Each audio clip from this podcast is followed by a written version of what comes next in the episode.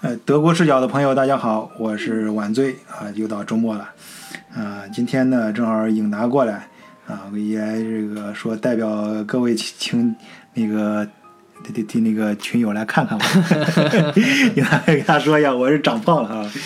有点影达说我看着更年轻了啊，因为虚嘛，就是有点那个还好还好，皮肤。呃，被撑起来了，这感觉，啊，反正但是那个我也努力在减肥啊，不能一直这样胖下去。然后今天跟颖达呢，我们想聊节目，就是想一个是，呃，本来是想跟颖达我们一块儿聊一下今到年底了嘛，给大家盘点一下今年的这个欧洲的几件大事儿，然后有意思的事儿。结果看网上也太多了，我跟也不是我跟颖达的风格。其实我跟颖达还是想聊一聊，其实这个德国吧。这个就是在欧洲吧，主要还看这个德国跟法国的事儿。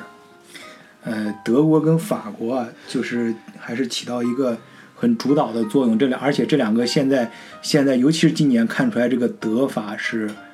的风格差别很大。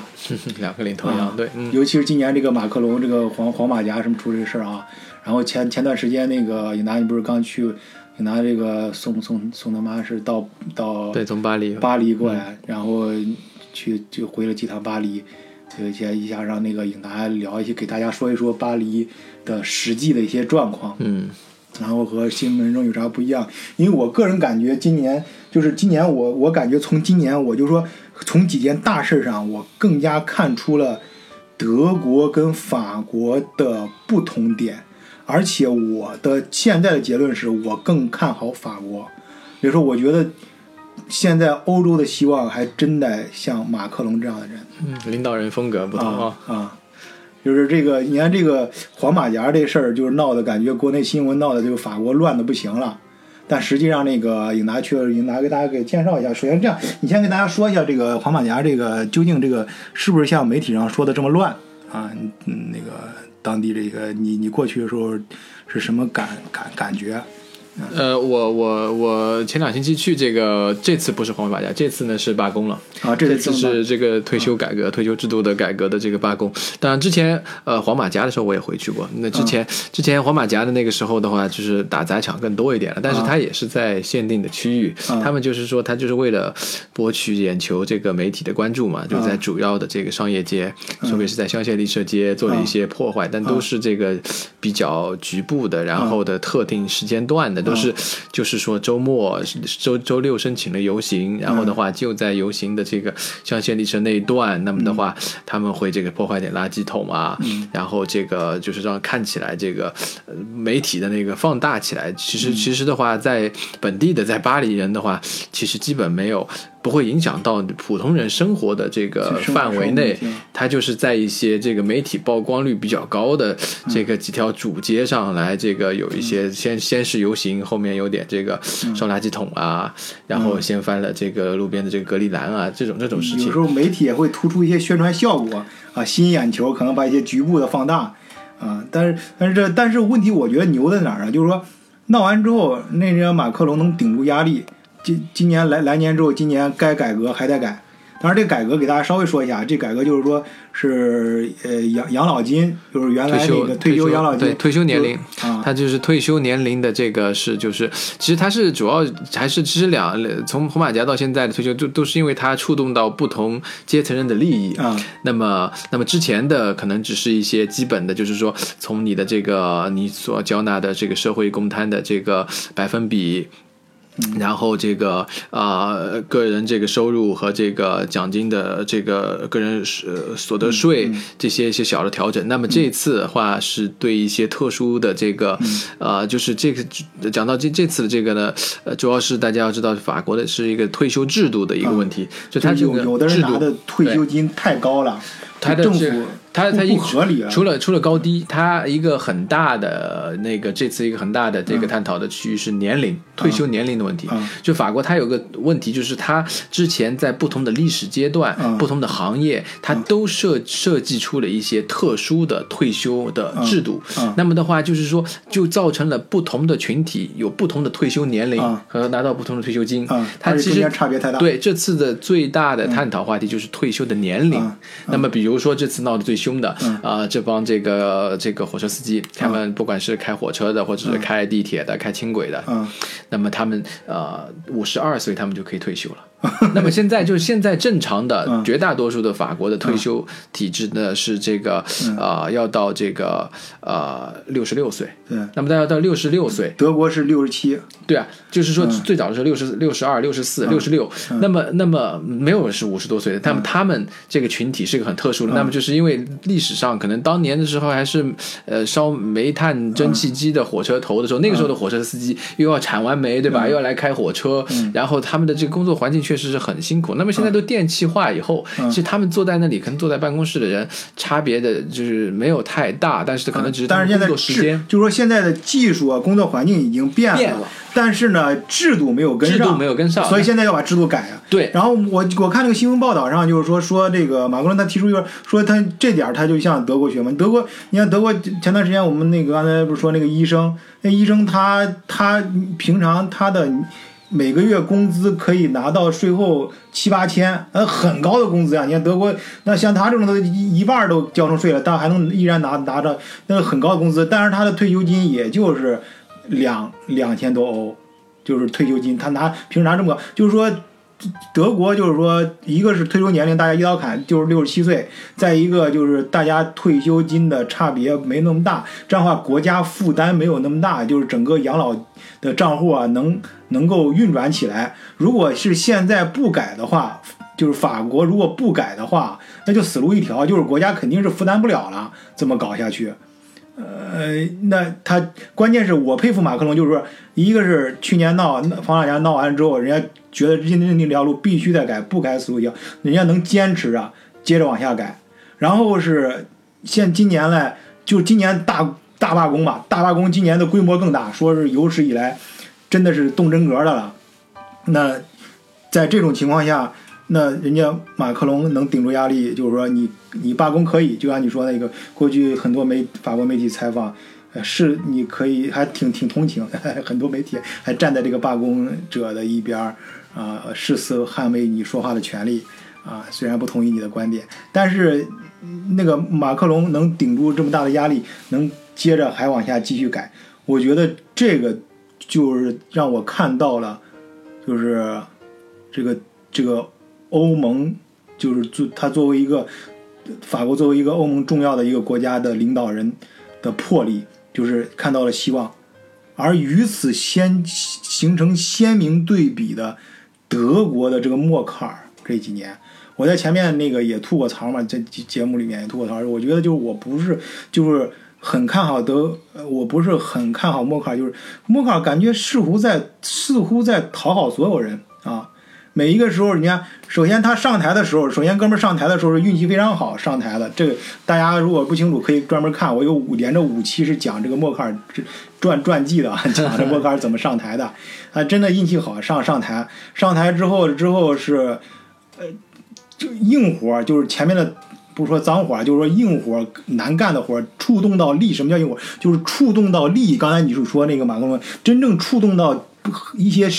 全生就是切身利益，对切身利益、一些切身团体、切身利益的，你这是硬活，这呢你就是谁都不干，谁谁的利益被触动，谁都不干，你这是最难干的，这叫硬活。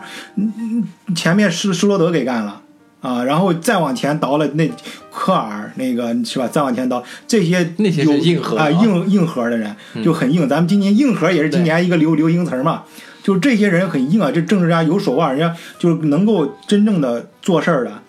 呃，默克尔上台之后，首先是他，呃，他不敢触动到实实际利益。你要谁上来，然后是讨好美国人，美国人出来叫唤就讨好美国人。然后这边跟俄罗斯现在石石石油管道管道那事儿，美国不是这两天也闹这事儿了吗？他也跟跟那个跟那个俄罗斯这边也说不清，也不敢喊，也不很，也就是有利益在里面，也不敢喊停，也不敢那啥。然后再加上他运气特别好，因为确实是连着这几年，过去这几年前面人家默克尔、呃施罗德把硬活干了之后，改革该改的改了之后，德国经济这几年发展的很好，嗯，财政一直在盈余，就政府是需要花钱，嗯，哎，他拿着钱就去讨好那个叙利亚难民，招难民过来。那这事儿还你一时半会儿还看不出来对错，因为当时呢确实德国缺缺劳劳劳劳劳动力啊，德国这几年经济在发展，缺劳动力，那需要引入劳动力，怎么引入嘞？哎，那反正难民不管引入难民是对是错，当时看不出来，但是是条路。哎，他就拿着就去引难民，然后难民搞得每个人从叙利亚跨跨过这个地中海，举着默克尔的头像，搞得跟英雄一样，圣母情节展示就过来，他就是在讨好他。然后是，当然有些其他的一些利益，咱不说了，这这说深了，这节目肯定要上不了架了。就是大家也知道什么意思啊，就是就是涉及到有些方面也在讨好。对德国可能其实过去你说几大关口，一个是两德合并。然后之后的欧盟建立，他在这这两个大的关头上，有有有这个之前的这个两个能干的这个总理啊，该到内内内政改革需要就是哈斯芬府什么这些需要这个就就是那个什么出动内部利益的时候，施罗德也给干了。对，然后现在上来其实没什么，上来就是收收果实了。哎，默克尔上收果实，但是他收完果实之后拿这钱该干什么呢？他其实他应该干的硬活是。必须强力推进德国进入下一个，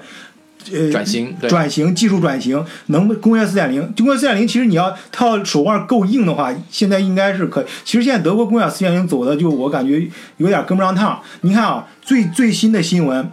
柏林的一个是那个这个这个宁德时代的这个工工那个工厂是吧？电德国都知道，德国是你像德国的原来的是这个汽汽车，那叫。汽车王国呀，在汽车轮胎上的 就是轮胎上的国家，德国的车那前一代工程师造的没得说，那全世界那绝对地位，咱就就这不是吹的，那德国那个经这个车造的，在全世界就是上一代汽车传统汽车，那地位啊地位，这不是这这不用咱吹，大家都心里有数。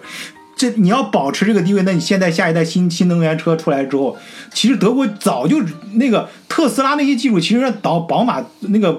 大众早弄出来了，他他妈结果不愿意哎，然后下决心下不了决心，然后他关键他作为政府，他他就讨好，结果哎呃跟美国让美国背后整个什么柴油门啥的，然后然后现在德国的一个是你说。新新能源汽车最核心的电池，宁德时代过来造的，在埃尔福特盖盖盖工厂，中国人出钱，中国人出给你造。然后他自己的最牛的，他原来就是汽车，大家做做汽车这行的知道，汽车里面零部件就是电子这方面最牛的是博士，搞的是博士都放弃做电池这一行。当然，我前面节目里面也专门讲过一期，就博士。啊，不不做电池，他放弃做电池啊，研究新那个什么氢氢的新一代的这个电池技术什么的。我觉得这是说辞。你们对于一个大厂来说，你对于一个你现在主流的技术，你还得硬刚，你不能绕过去。去，你你你你刚不过了，你可以就是硬刚的同时，因为你有足够的财力。你在硬刚的同时，你在开发新技术，你在开新产品，可以的，你绝对财力是跟得上的。但是他他这个整个他他也不是说他没做，他我就说他在讨好所有人，国内的他也在讨好国内的势力，在组建这个什么平台。他原来定的二零二零年要有一百万辆这个电动汽车上台，结果结果前两天我不是专门做了一期，就推迟了两年嘛，到二零二二年了，就说明他手腕不行嘛。你手腕就是说。呃，就是各方面就是遇到困难你克服不了嘛？对，一直没有下决心。对啊，你就决心下不到位嘛，做动作不到位。然后你你这个，然后这是电池，然后现在最新的新闻，你这个特斯拉又在建厂了。啊，现在这个最新的这个呃，这个刚才说电池，先说说这这个汽就是新单新的电动汽车厂。那宝马、奔驰，它新的现在新让特斯拉出来建那个四号工工厂，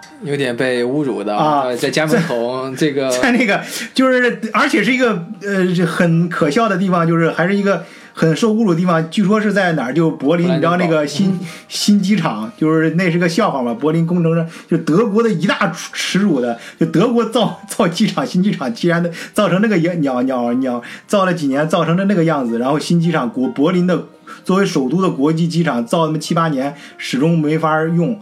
然后在那个地方，人家把这周围地说是在那片建那个四号工厂。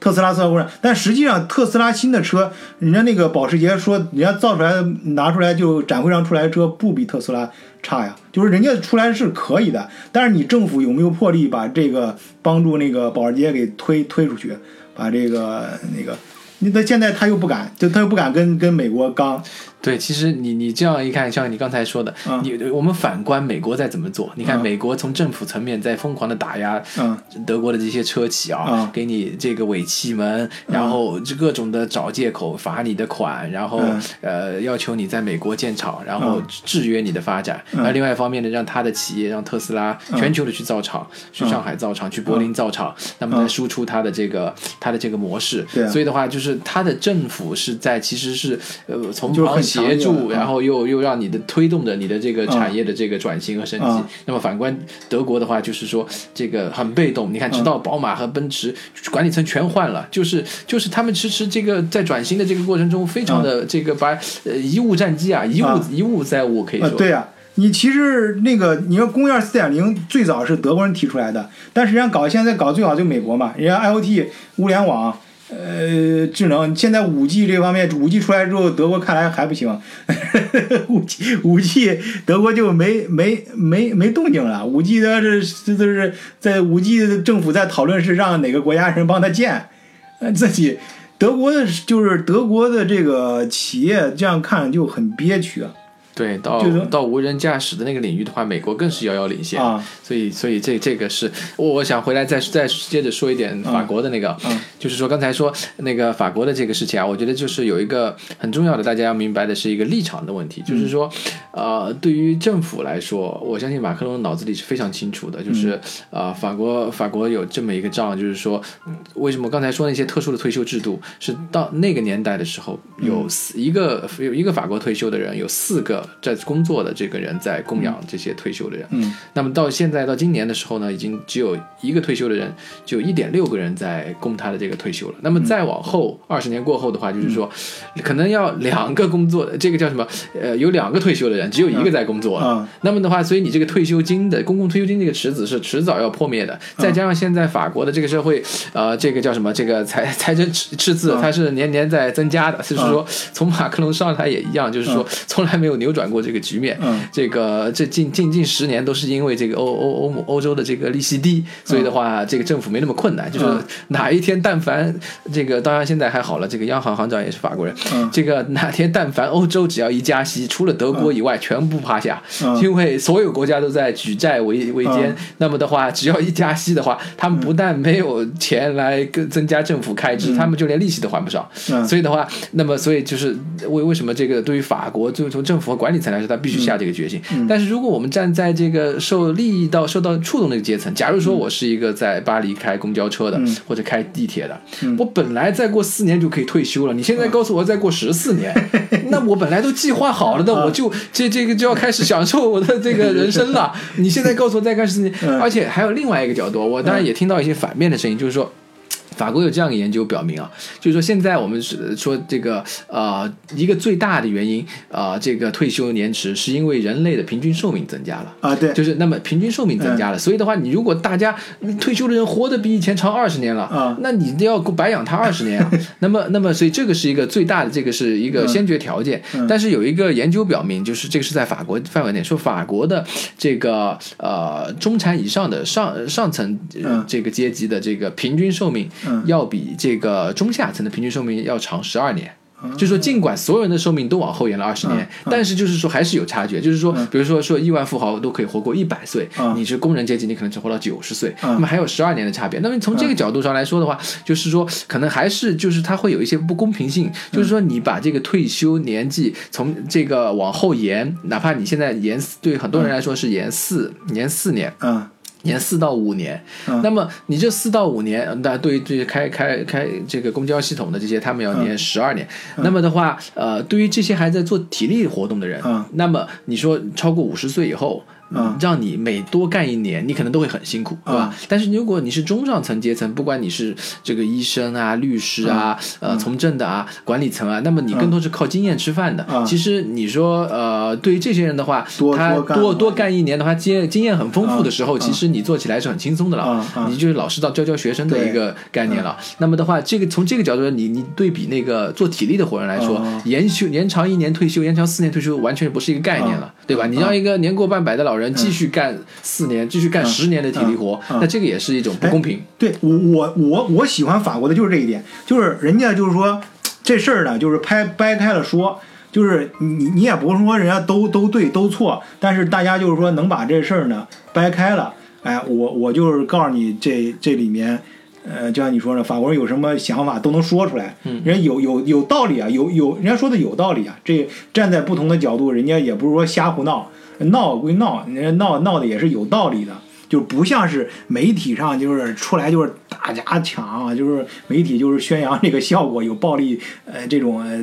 吸引眼眼球这东西。但人家其实现实中的法国人家闹是在讲道理的闹，不是说是像媒体上瞎瞎胡在那儿。对，而且而且这个媒体的，就是法国的媒体呢，它还有一个就是说，其实要看你怎么解读媒体的报道。嗯就是说，其实有的时候媒体是在帮助这些弱势群体。啊就是说，经常你会看到在法国这个的报道，就是说，比如说每一个游行，它有五万人走上街头。嗯那么的话，比如媒体报道说有五十万上上街了，嗯那么它这个放大的过程中，会让你一些局外的外面的人呢，你可能会只会觉得这个地方已经很乱了。嗯但其实它这个媒体为什么它要放大呢？它是通过放大来制造制造舆论的压力，嗯来帮助这些弱势群体的声音被政府采纳。嗯如果是一个反过来，如果是一个媒体，它在缩小这些、嗯这个这个事情的严重程度的话，那么政府就可以不 care，就不作为，嗯就把它忽略掉。就是说，这个只是一个非常微弱的声音，我们可以不去管它。嗯相反，他们是在做反过来的事情。现在虽然只是这个是这个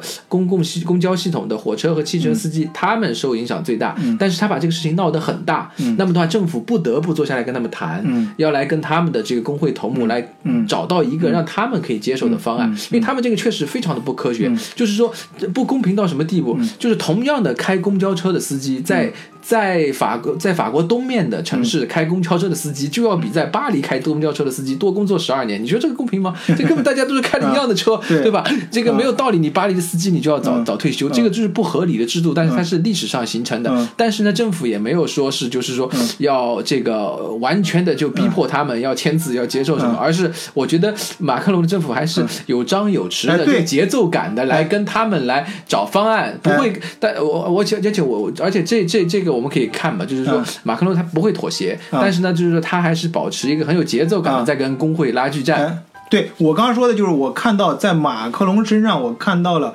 呃，就是欧盟现在欧盟的下一步发展就需要马克龙这样的人，就是一是出了事儿别怕，二是说也不是说就是硬压下去啊，就是。就像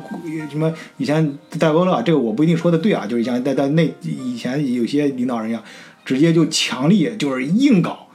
他但是他就是说我像你说这些媒体的作用嘛，就把这个事儿能哎法国人也非常可爱，能把事儿掰掰开了，就是跟你说清楚这道理，我们也不是瞎闹，哎这样的话政府呢也马克龙也能给你给你他这样也有机会给你找到对话的入口，哎就说你你你是你是什么意见吧，咱们坐下来能好好说，坐下来好好谈，然后就能找出一个大家。都能至少说是能接受的一个方案，能把这虽然说不怕不也不一定找到完美的方案，但至少说是能够找到解决，大家都把心里话说出来了，能把这事儿摊开了，然后下一步就是说，就看能不能摆平。那至少说是我提出一个方案，能尽大就最大可能性的照顾到了呃尽量多的利利益。那这样的话定出来的这个政策呀，就是。可就是能够执行、能够实现的可能性会大一些。对，而且最最最近的这个报道是说，马克龙已经宣布放弃这个他作为总统的这个呃一些特殊的这个待遇，然后的话，他也也会归归到这个现在叫的这个这个这个 Universal 的这个呃积分制的这个退休体系里。就以身作则嘛，以身作则，啊就是这，这是我最佩服他的一点，就是说，但凡是还在位的领导，能够自己呃以身作则的这个，那么的话，我觉得他在这一点上他已经成功了一半。对我现就是说，我现在我跟颖达这个聊聊着这个最大的感觉就是就是横向比较，现在最大的这个呃这个欧盟的这几个领导人，这个德德法这个呃就默克尔跟这个马克龙比，我觉得默克尔在我心目中就是感觉就在掏，但有可能是默克尔的智慧啊，有可能是默克尔专属的智慧，咱可能还没理解到那一层。但是就我一个常人的老百姓的眼光看，我觉得他在讨好别人，不是一个政治家该做的事儿。不不过确实可能也分阶段，就是说在光年景好的时候，啊其实你只要稳定，你只要稳定，你不作为，其实就最大的作为。但是你下一个阶段，对后面这几年不同的德国怎么办？不同的阶段，就是你你下一面现在德国明显在经济方面，德国就是说，人家中国那句古话叫做“起了个大早，赶了个晚集”。他最早，他他其实最早德国的企业家，德国的，我前来也专门讲，德国的企业大企业是非常有创新精神的，而且就全世界所有的这大财团相比，德国的大企业是在这个创新和技术方面投入的资金的比例是最高的。这我有一期专门讲过，是就讲的安永的报报报那个分析报告，就是有数据的支持的，就是德国的大企业在创新上，就德国的企业家本身是很强的、很牛的。德国屁大点的地方，不到中国，就相当于中国一个省和一个半省的这个距离，这么多牛逼的企业，那是有那能干到今天这个地步，那是有原因的。这个德国这个始终这个坚持技术革新啊什么的，一代人种主义，他但是你你德国他很强，但是政府没跟上。你政府，你这个时候你是现在日子好过，你现在等于吃红利，在吃老本。你往后这几年，你德国的下一个十年还能不能够在全世界占到这个领先的地位？占到就是说，中国不是今年另一个另今年还有一个年度一个有意思的词，就是安全区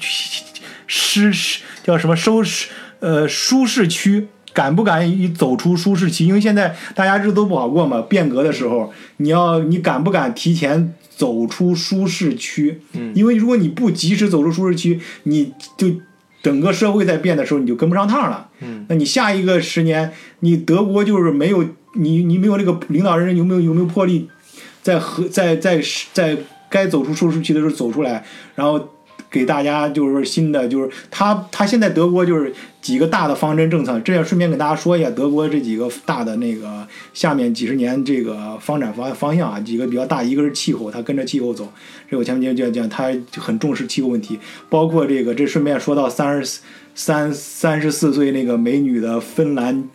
那个总理啊经理，而且是那个彩虹家家家家家家庭家世也很不一般。有空跟大家可以聊，那个